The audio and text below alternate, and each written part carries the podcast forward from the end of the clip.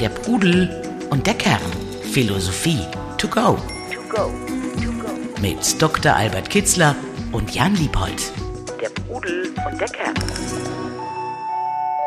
Der Gast. Herzlich willkommen bei der Pudel und der Kern. Wir haben heute wieder unser Interviewformat. Zu Gast ist Professor Dr. Joachim Bauer, sehr renommierter Universitätsprofessor, Neurowissenschaftler, Mediziner, Psychotherapeut, der Bestsellerautor nicht zu vergessen, beispielsweise das neue Buch Das sympathische Gen, aber auch Wie wir werden, wer wir sind.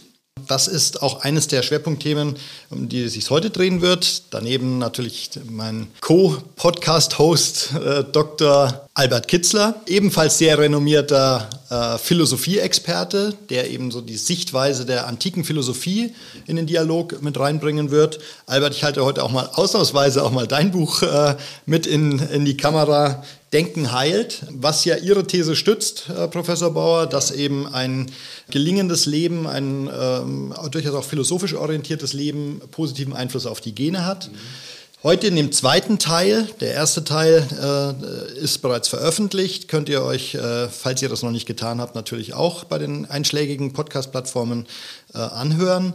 Hier im zweiten Teil soll es heute sehr stark auch um das Thema Resonanz gehen. Innerhalb einer, eines gelingenden Lebens, wie schaffen wir es, in Resonanz zu kommen, äh, Bindung zu äh, finden zu anderen Menschen. Das Ganze auch mit äh, vor dem äh, neurologischen Hintergrund. Spiegelneuronen ist hier eines der Schlagworte. Wie schaffen wir es? Wie, äh, wie wirken Sie heute auf mich? Wie verändern Sie mit Ihren Gesprächen oder du, Albert, äh, bei, beim heutigen Podcast mein Gehirn? Also ich werde nicht als der gleiche Mensch rauskommen, als der ich hier in diesen Podcast reingegangen bin. Womit das zusammenhängt, das wird uns Professor Bauer heute erläutern. Aber eben auch den Bezug zur antiken Philosophie, die eben ganz wichtiger Faktor sein kann, äh, eine, wie entwickle ich eine Haltung, die mir als Mensch weiter, so weiterhilft, dass es dann letztlich auch wieder gut für meine Gesundheit und für meinen, äh, für meinen weiteren Lebensweg ist. Soweit äh, zur Einführung. Ähm, Albert, vielleicht kannst du äh, wieder mal zu meinen Lieblingsphilosophen, den Stoikern, mal sagen, diese, wie wichtig war den Stoikern ein, das äh, Zusammenleben mit den anderen Menschen, aber auch mit den anderen Philosophen. Die Symposien, da ging es ja nicht nur um Essen und Trinken, sondern eben auch um Resonanz. Wie, sind, wie muss ich mir vorstellen, wie diese Histor die, die antiken Philosophen in Resonanz kamen? Äh, ja, also die Philosophenschulen waren Lebensgemeinschaften, waren äh, sehr enge Freundschaftsverhältnisse. Überhaupt die Kategorie der Freundschaft hat einen allerhöchsten Stellenwert und darin drückt sich schon aus, wie, wie wichtig damals im Leben das auch war, dass man mit, das Mitsein, das Zusammensein, das gelingende äh, Zusammensein, welchen, äh, welche belebende, aktivierende äh, und inspirierende äh, Funktion das hatte. Das wurde außerordentlich gepflegt in der, in der nikomachischen Ethik von Aristoteles, einem Standard- und Fundamentalwerk für die praktische Philosophie der Antike, hatte die Freundschaft mit dem größten Raum überhaupt wie das funktioniert. Und wenn man da mal genau hinguckt, äh, dann merkt man, äh, merkt man diese Elemente de, von moderneren Resonanztheorien, von Resonanzphänomenen, findet, findet man dann äh, wieder. Äh, man kann auch sagen, äh, im Du äh, entdecke ich mein Ich äh, und werde ich erst zu mir selbst. Das hat Hegel schon äh, für die Grundlage des Entstehung des Selbstbewusstseins und Selbstwert, Selbstwertgefühls herausgestellt. Später Martin Buber, der jüdische Religionsphilosoph, ins Zentrum seines äh, Denkens gestellt.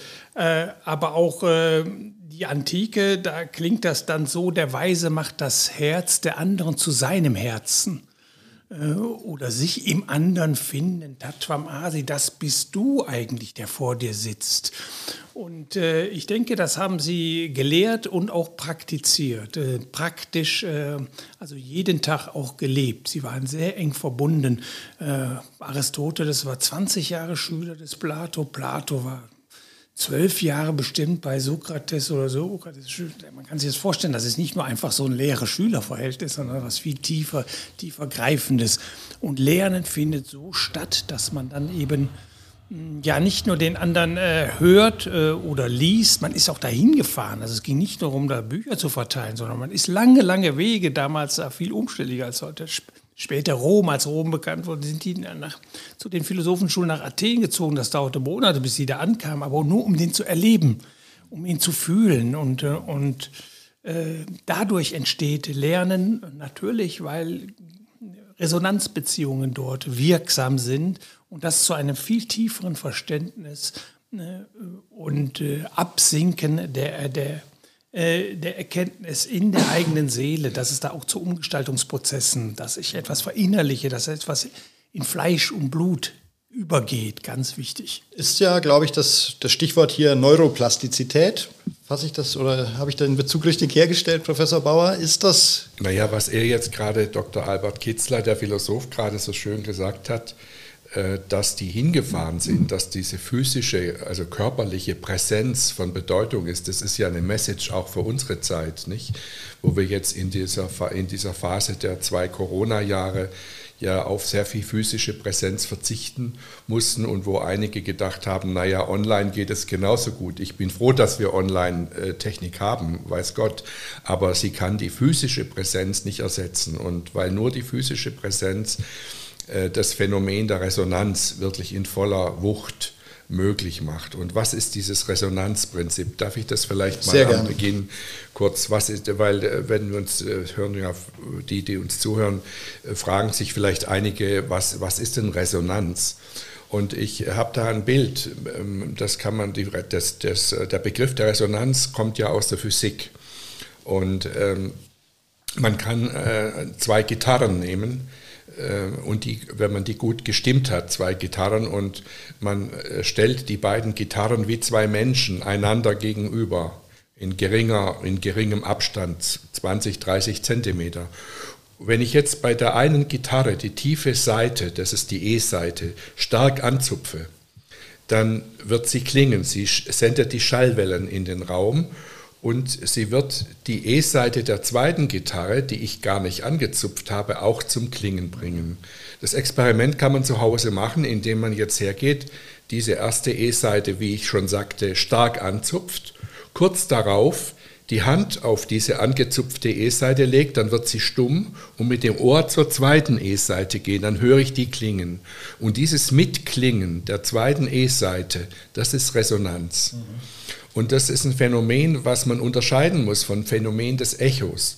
Wenn ich also eine Bergwanderung mache und ich rufe rüber auf die entgegenüberliegende Bergwand, dann kommt meine eigene Stimme von der Bergwand zurück. Sie wird reflektiert. Resonanz ist was anderes. Die zweite Gitarre, die auch diese, die Seite der zweiten Gitarre, die klingt selber. Das ist ihr Ton, den wir hören, nicht etwa das Echo der ersten. Und so äh, dieses Phänomen, dieses Prinzip der Resonanz, das gibt es auch zwischen zwei Menschen. Und zwar hat man vor einigen Jahren ein Nervenzellsystem entdeckt, was genau diese Resonanzeigenschaften ähm, besitzt. Ich, und das, ich nehme gerne wieder Beispiele. Wenn wir, das kennen wir aus dem Alltag. Wenn ich zum Beispiel mit äh, Albert Kitzler, dem Philosophen hier am Tisch, mit dem ich befreundet bin, wenn wir zusammen ein Abendessen machen würden und wir würden ein Männerabendessen, Spaghetti kochen, ja, um uns hinterher einen schönen Film miteinander anzuschauen. Und wir kochen also und ich würde ähm, Albert sagen, du nimm mal hier bitte das Messer und äh, schneide die Zwiebeln. Und äh, ich gucke immer wieder so rüber, wie er das macht. Und während er schneidet, äh, fährt er plötzlich mit dem scharfen Messer in seine Fingerkuppe mhm. und schneidet sich die Fingerkuppe ab. Ja? Und dann haben zwei Menschen einen massiven Schmerz. Er, weil er hat sich tatsächlich die Fingerkuppe abgeschnitten und ich, während ich zuschaue. Und übrigens unsere Zuhörerinnen und Zuhörer, die diesen Podcast gerade hören, die bei denen es sind, haben einige auch aufgestöhnt. Warum? Weil wenn ich, wenn ein Mitmensch sieht, wie jemand anderes bestimmte Gefühle hat, dann werden in dem beobachtenden Mitmenschen, der nur, der das gar nicht selber direkt erleben musste, sondern nur miterlebt, werden die gleichen Nervenzellsysteme aktiv, wie wenn, ihm, wie wenn er selber geschnitten würde. Das heißt, meine Schmerzsysteme gehen in Resonanz. Sie, sie, sie tun so, als wären sie selbst betroffen, wenn ich sehe, wie ein Freund oder ein Mitmensch von Schmerz betroffen ist. Und das betrifft nicht nur die Schmerzsysteme, sondern alle Systeme. Wenn ich zusehe, wie sich jemand anderes bewegt, dann, äh, dann äh, werden in meinem Gehirn äh, wenn ich, äh, werden dann die motorischen Nervenzellen, die, die eigentlich nur aktiv werden dürften, wenn ich mich selber bewege, die werden heimlich mit aktiv. Oder wenn ich sehe, wie jemand anderes äh, Freude erlebt, dann steckt mich das an. Das heißt, wir gehen, sobald wir uns körperlich begegnen, wechselseitig in Resonanz. Und die inneren Zustände, die der andere Mensch hat, können sich auf mich übertragen durch das neuronale Resonanzprinzip. Und ist es dafür entscheidend, ob Sie befreundet sind mit dem Albert? Spüren Sie den Schmerz dann stärker oder ähm, und umgekehrt gibt es Menschen, die sehr stark schon so abgestumpft sind, ähm, dass sie eben dieses nicht mitfühlen können? Ja, also die Stärke, mit der die Resonanz stattfindet, die ist zwischen Menschen sehr unterschiedlich ausgeprägt. Ähm, zum Beispiel zwischen den Geschlechtern. Also zweimal oder dürfen Sie raten, äh, bei welchem der beiden Geschlechter die das Resonanzfähigkeit stärker ausgeprägt ist. Also Antwort ist bei dem weiblichen Geschlecht im Durchschnitt. Mhm. Es gibt natürlich selbstverständlich einzelne weibliche Persönlichkeiten, wo das nicht der Fall ist. Und es ist genauso wie es viele Männer gibt, die sehr, sehr gut in Resonanz gehen können. Aber statistisch gesehen ist, ist das weibliche Geschlecht äh, stärker resonanzfähig. Warum? Weil ein bestimmtes Hormon, von dem wir wissen, dass es die Resonanzfähigkeit begünstigt, das ist das berühmte Oxytocin, äh, dieses Hormon ist bei der Frau im weiblichen Körper stärker präsent. Dann ist es so, dass es natürlich ähm, äh, zwischen Menschen, die sich nahe kennen, und das war ja Ihre Frage, äh, eine stärkere Resonanz gibt, nicht, als bei jemandem, der mir fremd ist. Aber im Prinzip gibt es zwischen allen Menschen Resonanz. Es gibt eine Störung der Resonanzfähigkeit bei Menschen, die, äh, zum, die, die, die, zum autistischen Spektrum gehören. Das heißt, es gibt eine Sonderform des Menschseins, die man Autismus nennt. Das ist keine Krankheit, sondern das ist eine Variante des Menschseins, ähm, die, von der eine kleine Minderheit betroffen ist. Und bei Menschen, die, äh, die zum sogenannten Autismus-Spektrum gehören, da ist die Fähigkeit, in Resonanz zu gehen, nicht so gut ausgeprägt, manchmal sogar stark eingeschränkt. Mhm. Kann es auch ein zu viel geben? Also kann ich mir die zu viel Probleme anderer zu eigen machen? Absolut, das gibt es auch. Also nicht alles, was Resonanz erzeugt, ist gut. Das heißt, wenn ich zu stark, in Res wenn ich das zwischen mir selbst und dem anderen nicht mehr unterscheiden kann, das ist sehr, sehr wichtig, dass ich weiß, wenn ich zum Beispiel jetzt Arzt bin und es kommt jemand zu mir mit einer äh, versehentlich abgeschnittenen Fingerkuppe, dann, und ich gehe jetzt in Resonanz und breche selber in Tränen aus, dann kann ich dem nicht helfen. Sondern wichtig ist, dass ich zwar spüre, oh, da ist jetzt Schmerz, da leidet jemand, aber dass ich dann doch die Distanz bewahre, sodass ich die abgeschnittene Fingerkuppe wieder annähen kann und der andere heilt, äh, eine Heilung. Also Chirurgen zum Beispiel müssen sich ein Stück weit diese Resonanzfähigkeit ja. abtrainieren. Psychotherapeuten vermutlich auch. Ne? Psychotherapeuten ne? müssen so eine Balance haben. Sie müssen einerseits gut Resonanz eine gute Resonanzkapazität haben. Andererseits müssen sie das äh, gut sich auch abgrenzen können. Das ist eine große Kunst, die man lernen muss. Was einem Sorgen machen muss, ist, dass viele Kinder und Jugendliche, die Gewaltvideos sehen oder spielen, dass dort die Resonanzfähigkeit, die Empathiefähigkeit, die Resonanz ist ein Teil der Empathie, dass dort also diese, dieser Teil der Empathiefähigkeit abtrainiert wird durch Brutalisierung. Mhm. Ähm, und deswegen äh, meine ich, dass diese Spiele durchaus auch äh, problematische Seiten haben. Okay. Albert, die Frage an dich, seit du dich verstärkt, was ja schon seit vielen Jahren der Fall ist, aber hast, spürst du äh, eine Veränderung deiner Resonanzfähigkeit mit anderen Menschen, seit du dich verstärkt mit Philosophie beschäftigst?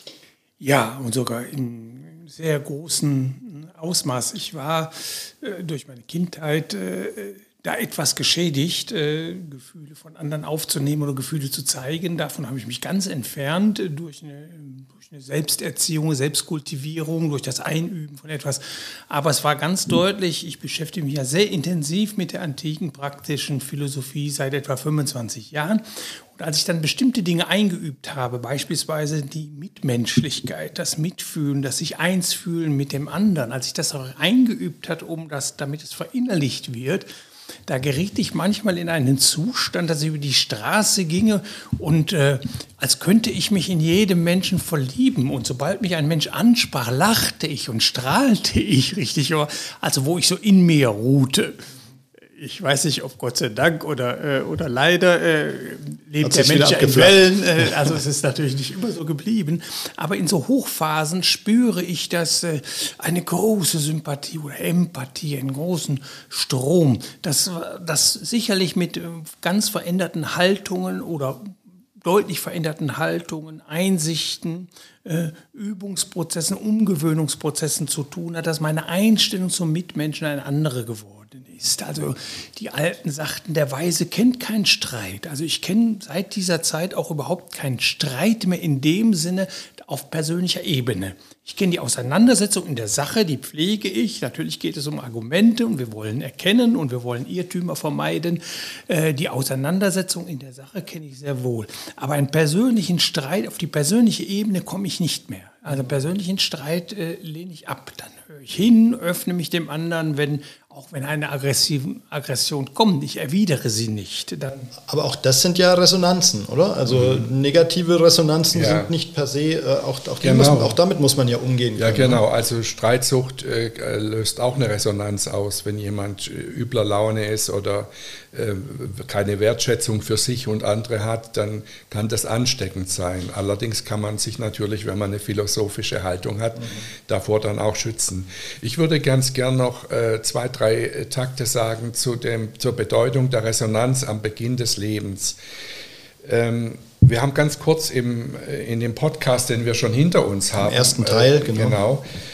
genau, haben wir kurz darüber gesprochen, dass äh, der menschliche Säugling mit zwar mit Gefühlen und mit der Fähigkeit zur Resonanz auf die Welt kommt, aber noch kein Selbst hat. Das heißt, der Säugling weiß noch nicht, wer er oder wer sie ist. Das wäre das Mädchen, wenn es ein Mädchen ist oder ein Junge ist. Wer sie ist, weiß sie nicht.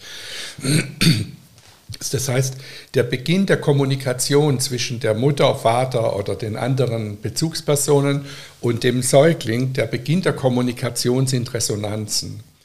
Und äh, Resonanz, das haben wir ja schon bei den beiden Gitarren gehabt, ist natürlich sehr, hat sehr viel, man könnte das auch mit Imitation bezeichnen, Imitation, Nachmachen. Und das ist genau das, was die Kommunikation zwischen Bezugsperson und Säugling ausmacht. Das heißt, der Säugling zeigt ein Verhalten, er oder sie hat noch kein Selbst, aber er bewegt sich, er lebt ja schon. Und die Bezugsperson schaut auf den Säugling und nimmt die Impulse, die vom Säugling kommen, auf und imitiert sie. Also der Säugling macht zum Beispiel Bewegungen mit den Ärmchen, dann macht die Bezugsperson die gleichen Bewegungen und sagt, ja, wie bewegst du dich denn? Ja, wie fein, schön und so weiter. Ja, also das, und jetzt merkt die, der Säugling merkt, dass er imitiert wird und jetzt beginnt er auch nochmal eins draufzusetzen. Nicht? Und so kommt jetzt so eine Art kommunikativer Tanz in Gang, der darin besteht, dass wir uns gegenseitig, die Bezugsperson und der Säugling, sich in Resonanz versetzen. Und diese Resonanz, die der Säugling auslöst bei der Bezugsperson, die kehrt zum Säugling zurück. Nicht? Weil die Resonanz, die ich dem Säugling gebe, kann entweder freudig, warmherzig sein oder gestresst und ablehnend. Und die Art der Resonanz, die ich dem Säugling zurückschicke, gibt dem Säugling eine Auskunft über sich selbst. Ne? Das, der Körper des Säuglings speichert jetzt zwei Botschaften ab. Die erste Botschaft ist, aha, immer wenn ich irgendwas veranstalte, kriege ich eine Resonanzreaktion. Diese Botschaft, die erste Botschaft ist, ich existiere. Wenn die immer auf mich reagieren, dann muss hier bei mir jemand sein, da muss ein jemand sein. Und da draußen, da muss auch jemand sein, weil da kommt ja was her. Und so entsteht aus der bei Geburt völlig chaotischen kognitiven Situation des Säuglings im Verlauf der ersten Lebensmonate eine, eine äh, Ordnung, eine Weltordnung für den Säugling, die sich an zwei Polen orientiert. Hier ist jemand, bei mir ist ein jemand und da draußen ist ein Du. Mhm. Und aus diesen Interaktionen, die werden im Säugling abgespeichert als Information, diese abgespeicherten Informationen über die Resonanzen, die ich als Säugling über die Monate hinweg bekommen habe, die bilden den Kern meines Selbst. Diese Informationen bilden den Kern, dass ich langsam merke, ah ja, ich bin, ich bin. Mhm. Und ich kriege auch eine Information, wer ich bin. Bin ich liebenswert oder bin ich ein Problem für diese Welt? Und so entsteht das Selbst. Und jetzt schließt sich der Kreis zu dem, was äh, Dr. Albert Kitzler so schön gesagt hat. Du hast vorhin gesagt, das Ich und das Du hängen eng zusammen. Das kann man gar nicht richtig trennen. Und das können wir neurowissenschaftlich heute bestätigen. Die Selbstnetzwerke speichern nicht nur das Ich ab, sondern auch immer das signifikante Du. Das heißt, immer wenn wir uns Gedanken über uns selber machen, dann spielt immer auch eine Rolle, wie wir den anderen verstehen. Und wenn wir uns Gedanken über den anderen machen, dann spielt immer auch mit hinein, wie wir uns selber verstehen. Mhm. Das ist neuronal miteinander gekoppelt. Wir haben eine Ich-Du-Koppelung, eine neuronale, die auf der Basis, die sich entwickelt hat, auf der Basis der frühkindlichen Resonanzen. Und jetzt hat man aber ja den Eindruck, dass ähm, möglicherweise auch schon damals, zumindest aber heute umso mehr durch eben Medien, durch Stressfaktoren, durch ähm, aktuelle Hektik, diese Resonanzbeziehungen immer stärker gestört werden oder dass da eben was äh, Wellen dazwischen funken, die da möglicherweise verhindern, weil ich gerade nicht in der Verfassung bin, auf diese Resonanz einzugehen. Albert, was würdest du sagen, wie ähm, können wir es, es schaffen, diese Stör, diesen Störfunk auszustellen und uns wieder darauf zu fokussieren, auf das gelingende Miteinander? Ja, Stecker aus der Dose ziehen, würde ich, würde ich mal ganz einfach sagen. Ab und zu abschalten, äh, nicht nur man selbst vom Alltag, sondern auch seine technischen Geräte abschalten und mehr Wert darauf legen, die lebendigen Menschen zuzulassen, reinzulassen und sich mit ihnen äh, die Zeit zu verbringen. Das ist näherender äh, und äh, beglückender, äh, als alles über die Technik zu machen. Ich bin ein Freund der Technik, sie hat mir vieles geschenkt, vieles erleichtert und auch meine Berufsausübung in unglaublicher Weise geholfen und die überhaupt erst möglich gemacht.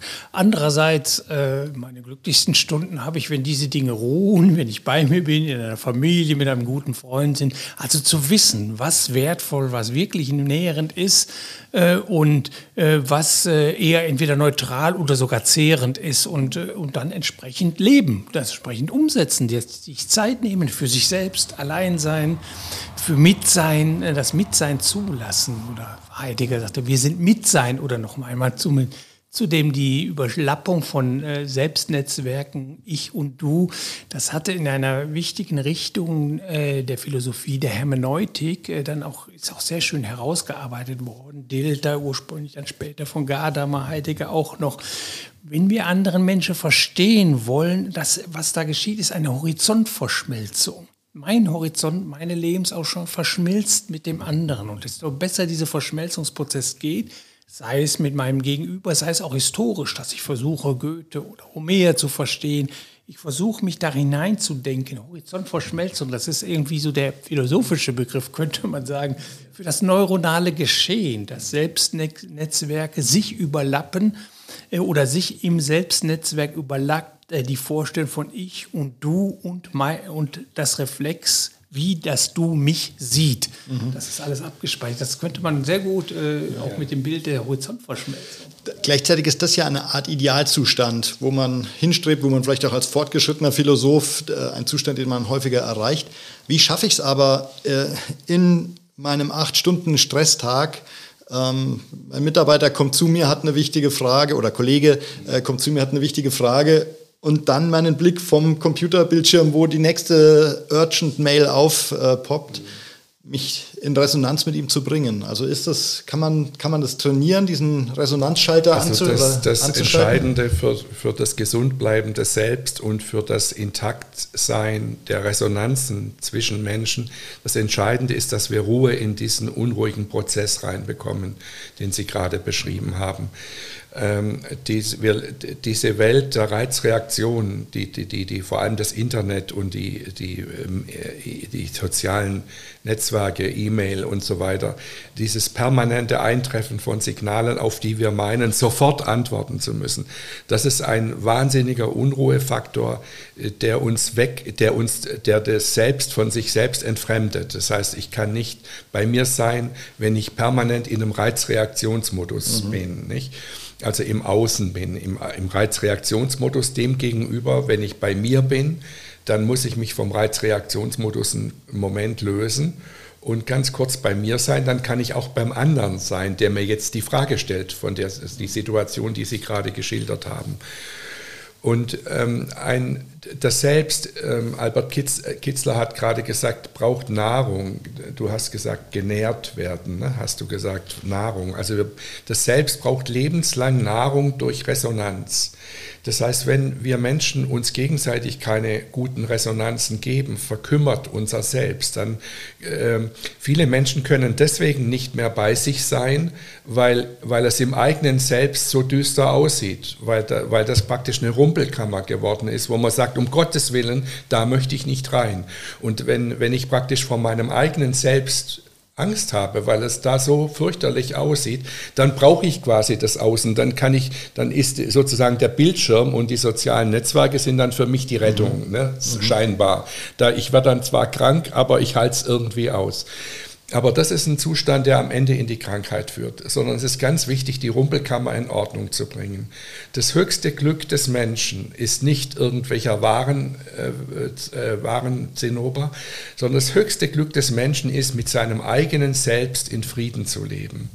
Das heißt, bei, wenn ich bei mir bin und merke, das ist, das ist ein friedvoller Zustand, ich kann es gut mit mir aushalten, das ist das höchste Glück überhaupt. Das ist übrigens auch das Ziel von Philosophie und das ist das Ziel von Psychotherapie.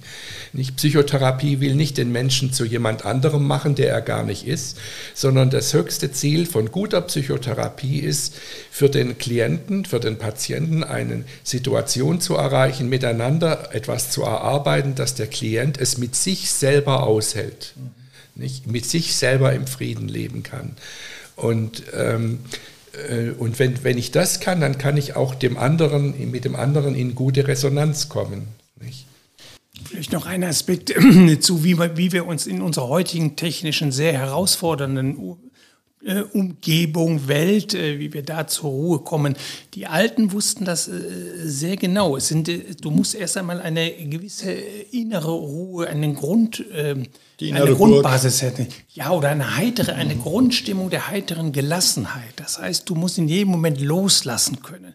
Das darf, du musst eine, eine Trennung machen zwischen dir selbst, der inneren Burg und der äußeren Welt und, und Anhaftungsverhältnisse auflösen. Das alles ein bisschen relativieren, was wir da draußen machen und loslassen können, in jedem Moment zu sagen können, das ist jetzt nicht so wichtig. Das Wichtigste ist, dass ich lebe und ich bei mir bin, in mir das Äußere ist alles nicht so.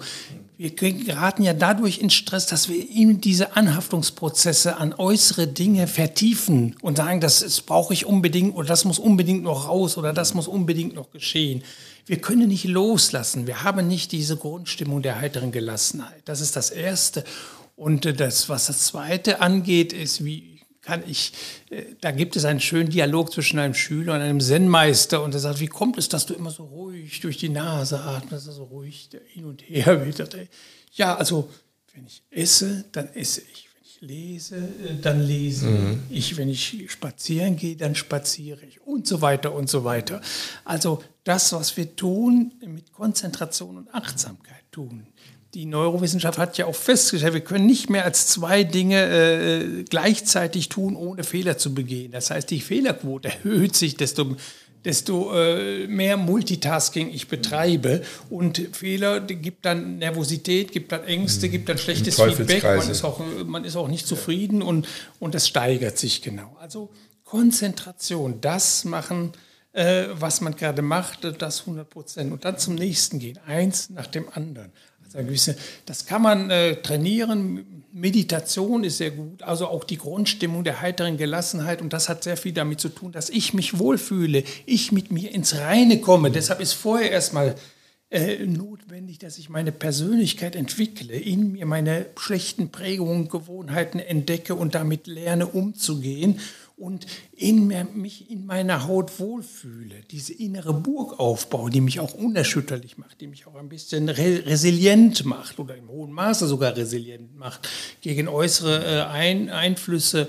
Und dann bin ich in mir Ruhe. Also wenn ich diese Arbeit Plato sagte, den Seelenhaushalt in Ordnung bringe. Wenn oder den Seelengarten, glaube ich ja auch. Ne? Oder, äh, ja, ein schönes Bild, was ich gerne benutze. Du pflegst deine Garten. Deine Seele ist ein Garten mit guten Pflanzen, fruchtbaren, aber auch mit Unkraut. Und wenn du nicht aufpasst, überwuchert das Unkraut alles. Die negativen Gefühle werden vorherrschen. Oder du näherst die positiven und das ist eine Auseinandersetzung, ein Dialog mit sich selbst und da resoniert man mit sich selbst oder auch nicht. Und wenn man diesen Dialog, ähm, äh, auf den sich die praktische äh, antike Philosophie konzentrierte, wenn man den betreibt mit, äh, mit äh, mit äh, Genauigkeit, mit dem Erkenntniswillen, wer bin ich, erkenne dich selbst und, und liebevoll mit sich umgeht und sich selbst erzieht. Selbstkultivierung, wie man den Garten kultiviert, da kommt das Wort ja her. Mhm. Äh, und dann immer mehr mit sich ins Reine kommt, sich immer wohler in seiner Haut fühlt, dann werde ich resonanzfähig, dann kann ich Liebe geben, Liebe empfangen, dann gelingt das alles besser. Und dann gelingt es mir auch, den Stecker rauszuziehen oder die Dinge rühren mich gar nicht mehr so an, selbst wenn ich viel zu tun habe. Ich mit meiner philosophischen Schule und ich habe sehr, sehr viel, äh, sehr, sehr viel zu tun. Ich arbeite viel und gerne. Aber in Stress gerate ich schon lange nicht mehr. Okay. Können Sie das von sich auch behaupten, Professor Baus? Haben Sie ja, einen im Grund? Zweifelsfall eben genau. Im Zweifelsfall es ist nicht die Erledigung von tausend Sachen wichtig, sondern die Klärung und die Kultivierung der Beziehungen mit den Menschen, die, mit denen wir was machen. Mir fiel es jetzt, während ich gerade Albert Kitzler, dem Philosophen, zugehört habe, mir ist die Situation am OP-Tisch eingefallen. Ich war ja als junger Assistent auch in der Chirurgie und äh, in der Kardiochirurgie, in der Herzchirurgie. Und wir hatten damals einen fantastischen Herzchirurgen, der uns alle beeindruckt hat durch seine Ruhe. Und je, je kniffliger die Situation wurde, desto ruhiger wurde der. Und er löste, er war äh, bekannt in ganz Deutschland äh, und hat äh, für seine gute Operationstechnik. Und das, das Geheimnis war, dass er mit zu allen eine ruhige, gute Beziehung hatte und dass alle ihm vertrauten, weil wir wussten, er ist freundlich zugewandt und alle haben alles getan, um in der guten Beziehungsebene gute Arbeit miteinander zu machen. Und ich erinnere mich, da war ich noch Medizinalassistent,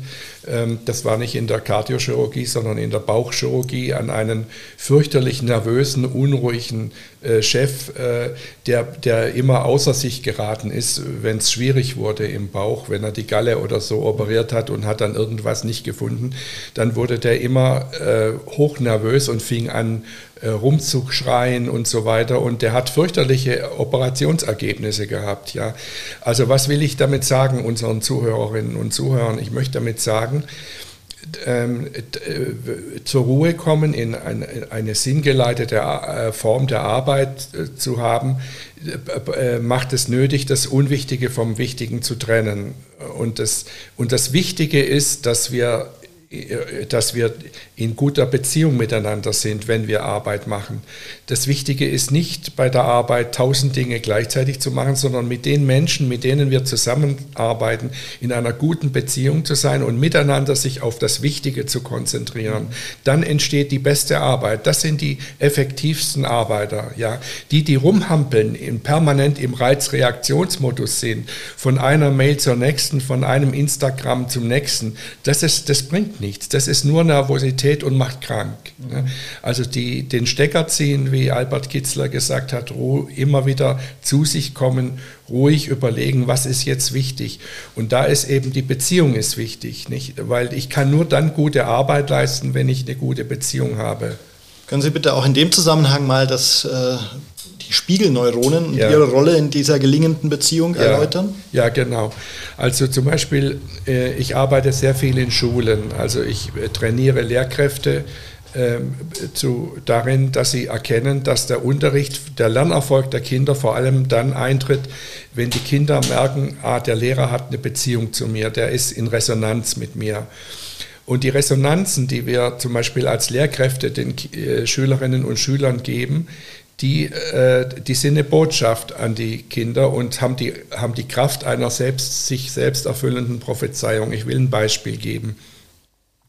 Wenn, äh, wenn, wenn eine Schülerin ähm, ähm, die immer schön mitgemacht hat und sich gemeldet hat, wenn, äh, wenn die äh, plötzlich still wird und, und sich über Tage nur noch verträumt aus dem Fenster schaut, dann muss die Lehrkraft das merken. Sie, sie sieht das, ja, spürt in sich, die Lehrkraft spürt in sich, Mensch, da ist bei der Schülerin ist irgendwas, hat sich verändert, da ist eine Traurigkeit oder irgendeine Verzweiflung. Dann, das ist eine Resonanz, die die Schülerin durch ihr Verhalten in der Lehrkraft auslöst. Jetzt ist es wichtig, dass die Lehrkraft das Gespräch sucht, also mal nach dem Unterricht auf die diese Schülerin zugeht und sagt, mir fällt auf, dass du irgendwie in den letzten Tagen verändert bist, spüre ich da was Richtiges, kann ich dir helfen? Ich möchte dich einfach wissen lassen, für den Fall, dass du ein Gespräch brauchst, stehe ich dir zur Verfügung. Mhm. Das, ist, das heißt, jetzt geht die, die Resonanz, die die Lehrkraft in sich spürt, geht jetzt zum Kind zurück und gibt dem Kind ein, ein Signal, ah, ich bin wichtig, der Lehrer sieht mich, sieht meine Not. Ja. Oder ein anderes Beispiel, wenn zum Beispiel äh, ein, ein, Schüler hat immer ganz halbwegs gute Noten geschrieben, Zweier und Dreier, sage ich mal, jetzt plötzlich schreibt er dreimal hintereinander Vierer und Fünfer in Mathematik. Dann geht, löst es natürlich in der Lehrkraft eine Resonanz aus. Wenn ich jetzt äh, sage, naja, dass du hier nicht der Hellste bist, das wissen wir ja alle, mhm. ne, dann ist die Resonanz quasi eine Ansage, aus dir wird nichts mehr. Und das wird eine self-fulfilling prophecy. Schüler, die sowas hören, die die Resonanz kriegen, ich tauge nichts, die werden sich auch schlecht entwickeln, auch leistungsmäßig. Während wenn ich als Lehrkraft zum Beispiel sage, du hör mal, das ist jetzt schon die zweite oder die dritte vier oder die dritte fünf, Gerade bei dir, wo ich weiß, dass du Begabung hast, da kann ich das nicht durchgehen lassen. Wir müssen uns nach der Stunde zusammensetzen und mal überlegen, was wir jetzt veranstalten, damit wir mindestens auf eine 3 kommen. Das heißt, ich habe die Lage nicht beschönigt. Die Resonanz der Lehrkraft war nicht etwa, alles ist Friede, Freude, Eierkuchen, sondern das Problem wurde klar benannt, aber die Resonanz war, wir können was miteinander erreichen. Und das hat auch eine self-fulfilling Prophecy, weil die, der Schüler merkt, der Lehrer glaubt an mich, der lässt nicht locker und der wird mir jetzt so lange im Nacken sitzen, bis ich endlich meinen Arsch hochkriege und ein bisschen mehr lerne. Ja? Und in der Medizin spielt das auch eine Rolle. Nicht? Wenn wir eine schwere Diagnose haben, dann wie, wie wird jetzt, wie, welche Resonanz löst die Diagnose beim Arzt aus? Und wie teilt er dem Patienten seine Diagnose mit? Und da erleben wir viel zu häufig, dass in der Schulmedizin der Arzt eine Diagnose raushaut, die dem Patienten das Gefühl gibt, ja, das ist jetzt schon die Ansage meines Begräbnisses. Also da wird nicht mehr viel draus. Und gerade bei ernsten Diagnosen, Herzinfarkt, Krebsdiagnose, da ist es wichtig, dass der Arzt sagt, so, das ist ein Warnschuss. Und wir können jetzt auf der Basis dieses Warnschusses versuchen, dass, es ein, dass sie ihr Leben umstellen, dass sie sich besser ernähren, dass sie sich mehr bewegen, dass wir die schulmedizinischen Hilfestellungen voll in Gang bringen. Und jetzt machen wir einen Neuanfang. Das heißt, die Art, wie ich eben in Resonanz gehe zu meinem Gegenüber als Vater, als Lehrer, als Arzt, als Ärztin. Die Art ist, hat die Kraft einer self-fulfilling prophecy und wird im anderen wiederum etwas in Gang bringen. Also Resonanzen sind kräftig, sind wirkmächtig.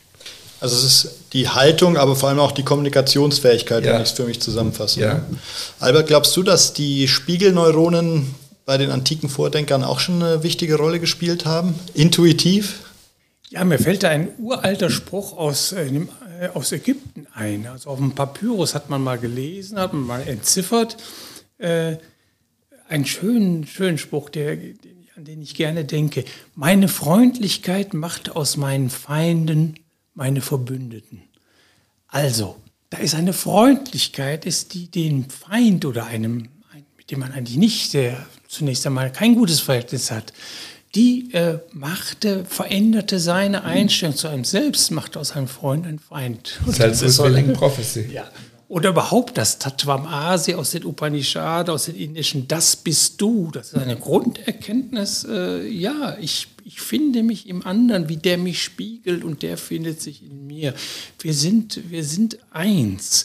Diese Vorstellung überhaupt, der, die Grundlage der Humanität, die an verschiedenen Stellen von großen Philosophen entwickelt worden ist, dass wir Brüder sind, dass wir eine Gemeinschaft sind, dass wir verbunden sind, ganz tief im Innern, das, das zeigt, das zeigt eigentlich auf philosophische Art, ja, da, da funkt etwas zwischen uns, da kommuniziert etwas zwischen uns auch äh, natürlich später kann man dazu sagen, ja, das sind die Spiegelneuronen, die uns so gleich machen oder die uns die Verwandtschaft zeigen. Ja. Müsste man dann oder könnten Sie beide, äh, ihr beide als Coaches, ähm, Politiker vor einem wirkenden wichtigen Gipfel, sagen wir jetzt diesem Umweltgipfel, vorbereiten, offener zu sein, offener die äh, positive Ergebnisse miteinander zu suchen, anstatt in festgefahrenen Positionen zu verharren? Ja, das tue ich ja, äh, das tue ich ja auch. Ich berate ja auch äh, Unternehmen und Einzelpersonen auch. Ja, also äh, ich habe selbst, ich war ja früher auch mal Anwalt und dann war ich auch mal sehr konfrontativ, äh, als ich dann meine philosophische Wende wieder äh, erlebt hatte. Also ich hatte Philosophie studiert, aber dann lange hatte ich ja auch andere Sachen gemacht, als ich dann wieder zur Philosophie zurückfand und diesen Gedanken vertiefte, dass der Weise keinen Streit kennt äh, und dann aber weiter Philosoph war, wo, äh, Rechtsanwalt war, wovon ich mich ernährte, im Nebenberuf dann zu der Zeit, äh, erreichte ich viel bessere äh, Ergebnisse, indem ich nicht stritt in dem Sinne persönlich, sondern indem ich den anderen anerkannte, also sozusagen im Plädoyer sagte, also ich verstehe ja ihre Position, ich verstehe auch ihren Anspruch, aber das ist doch so und so. Äh, also als ich dann auf die einging, erlangte ich viel, viel bessere Ergebnisse. Und äh, unsere abtretende Kanzlerin Merkel hat, wird ihren Großteil ihres äh, hohen Ansehens dadurch erworben haben, dass sie sicherlich in all diesen vielen, vielen Verhandlungen nie persönlich, nie gestritten hat mit ihren Gegenüber, sondern ihnen wahrscheinlich immer mit es Respekt, Wohlwollen und Verstehen wollen entgegengekommen ist und dadurch so kompromissfähig war, weil dann der andere auch auf einen zugeht, der andere auch die Aggression runterfährt und man eine Brücke baut, eine Gesprächsbasis. Möglicherweise als Naturwissenschaftlerin ist ja das Konzept der Spiegelneuronen ja auch bewusst in, bei so einer Verhandlungstaktik, oder? Ja, es schadet nicht. Es schadet nicht, wenn man weiß, dass es solche, dass es, dass es nicht heiße Luft ist, dass sich verstehen, Empathie, dass das nicht heiße Luft ist. Und ähm, der, wir haben ja das Gegenstück äh, zu der verstehenden diplomatischen Art, miteinander umzugehen, also das zu machen, was Albert Kitzler gerade sagte, ich verstehe Ihre Position, aber ich möchte auch, dass Sie mich verstehen. Also das Gegenstück zu dieser Art des Miteinanderverhandelns ist ja der pure Egoismus, der Materialismus. Nicht? Wie kann ich möglichst viel für mich erreichen? Und das ist das einzig Wichtige. Nicht? Das haben wir ja bei, einem, äh, bei dem ehemaligen amerikanischen Präsidenten erlebt. Das haben wir ähm, sehen wir ja bei verschiedenen politischen Akteuren leider, dass es das immer noch gibt, nicht in Brasilien oder in Großbritannien. Und äh, auf, auf lange Sicht fahren diese Strategien gegen die Wand, mhm. weil wir Menschen sind gemacht dafür, dass wir uns verstehen und dass wir einen Ausgleich schaffen. Und wenn wir sehen, einer fängt hier an zu spinnen und sieht nur noch seine eigenen Interessen, dann verbünden sich die anderen und sagen, den müssen wir irgendwie isolieren und eingrenzen. Ne? Und äh, unser eigenes Land hat ja, äh, Deutschland hat ja äh, schlimmste Erfahrungen mit so einer egoistischen ähm, im Nationalsozialismus. Nicht dieser, Ego, dieser Egoismus des, des, des, Nationalsozialismus hat dazu geführt, dass die ganze Welt sich gegen uns verbündet hat. Und das war auch richtig, dass sie das gemacht haben. Denn wenn dieser Irre, den wir damals an der Spitze unseres Landes hatten, wenn es dem gelungen wäre, die Welt zu beherrschen, das wäre fürchterlich gewesen. Nicht? Also, was will ich damit sagen? Ich will damit sagen, wir sind als Menschen für Ausgleich, für gutes soziales Miteinander gemacht. Das sage ich als Arzt und Neurowissenschaftler. Und wer, wer rein egoistische Strategien fährt, wird krank oder macht die Gesellschaft krank. Und jetzt sind aber Narzissmus ist ja ein ähm, pathologisches Krankheitsbild. Ähm, kann man da trotzdem versuchen, diese Menschen zurückzuholen in dieses kooperative äh, Verhaltensmuster? Oder muss man einfach äh, bei manchen akzeptieren, das funktioniert nicht? Das hat ja Albert Kitzler jetzt angedeutet, also dass man eben zum Beispiel äh, diese, diese äh, Papyrus-Botschaft, nicht? Durch Freundlichkeit kann ich versuchen, mein Gegenüber zu einem Freund zu machen. Aber das wird natürlich bei bestimmten Hardcore-Narzissten abprallen, nicht mhm. mit, äh, mit Trump oder mit anderen äh, Hardcore-Narzissten äh, kann man dann leider nicht sprechen. Nicht? Ähm, und da hilft dann nur, Bündnisse zu schaffen, mhm. nicht? Bündnisse derer zu organisieren, die eben eine andere Strategie fahren wollen. Gleichzeitig hatten Sie vorhin ja gesagt, dass eigentlich die Grundlage in den ersten zwei Lebensjahren gelegt wird. Ja. Ähm, mhm. Wenn ich jetzt aber später an mir arbeiten möchte, wenn ich merke, ich verfalle hin und wieder in ja. hedonistische, egoistische, wie auch immer Verhaltensmuster, ist es dann zum Beispiel hilfreich, möglichst viel in der Natur zu sein, äh, da Resonanzen zu spüren, da an seinem, äh, an einem funktionierenden Miteinander zu arbeiten? Ja, es gibt, äh, es gibt verschiedene Dinge. Es kommt darauf an, äh, erstmal, welche Menschen man um sich sammelt. Äh, die färben äh, auf einen ab. Wenn man gütige, äh, wohlwollende, weise Menschen, wenn man deren Kontakt sucht, wird man davon lernen. Äh, man wird genauso mit sich selbst äh, gut umgehen sollen. Und ganz, ganz wichtig, ich habe ja ein Buch darüber geschrieben, vom Glück des Wanderns, wo ich die Parallele von einer weisheitlichen Lebensführung, einer gelingenden Lebensführung mit dem Naturerlebnis des Wanderns in Verbindung gebracht habe. Da sind sehr, sehr viele Parallelen. Natur, Grünes, Vogelgezwitscher, das hat jetzt auch schon wissenschaftlich nachgewiesen, einen unglaublich positiven äh, Einfluss auf das eigene Seelenleben, auf die eigene Seelennahme, auf ein gutes Verhältnis zu sich selbst und das wird dann wieder ausgedrückt in ein gutes Verhältnis, das ich mit meinen Mitmenschen herstellen kann. Also viel äh, an der, in der Natur sein. Ich pflege das auch ganz, äh, ganz bewusst und versuche also jeden Tag also mindestens eine Stunde mich auch in der Natur aufzuhalten, zu bewegen, weil Bewegung äh, das zweite, wichtige, zweite wichtige, wichtige Faktor ist, um auch sein Seelenleben zu befrieden. Da gibt es äh, auch eine Menge Wechselwirkungen. Also Natur ist von un unschätzbarem Wert. Sich wieder eins fühlen. Wir kommen daher, wir sind ein Teil davon äh, wir, wir sind, äh, ja, das Selbst ist die Natur, äh, sagt, steht in den Upanishaden und die Natur ist das Selbst. Also wir haben die innere Natur, wir sprechen ja von zwei Naturen, die größere uns umgebende und die eigene innere Natur. Aber die sind natürlich ganz eng miteinander äh, äh, verbunden. Wir gehen wieder zu unserem Ursprung zurück. Wir kommen aus der Natur und da gehen wir auch wieder hin.